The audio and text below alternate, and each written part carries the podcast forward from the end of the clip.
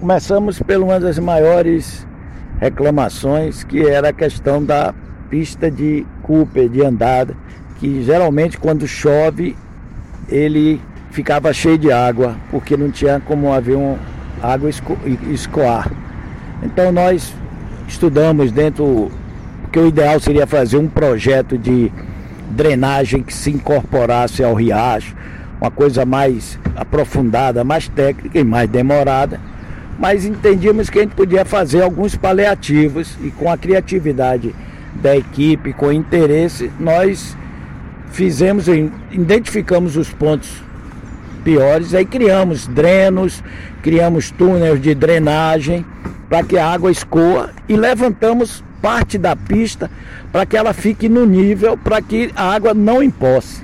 Essa eu acho que é uma grande mudança que tem. A gente vai ter as pistas para andar durante todo o tempo, independente das chuvas.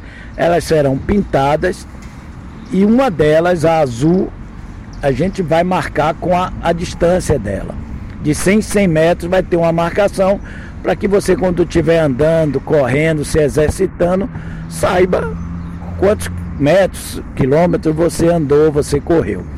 Essas são as pistas. Pegamos os sanitários que não eram adaptados a cadeirante e adaptamos ao cadeirante, dando toda a condição.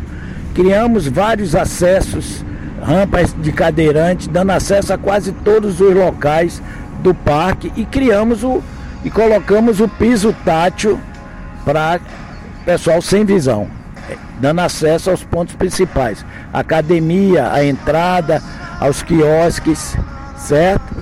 E isso seria assim a, as coisas assim, marcantes.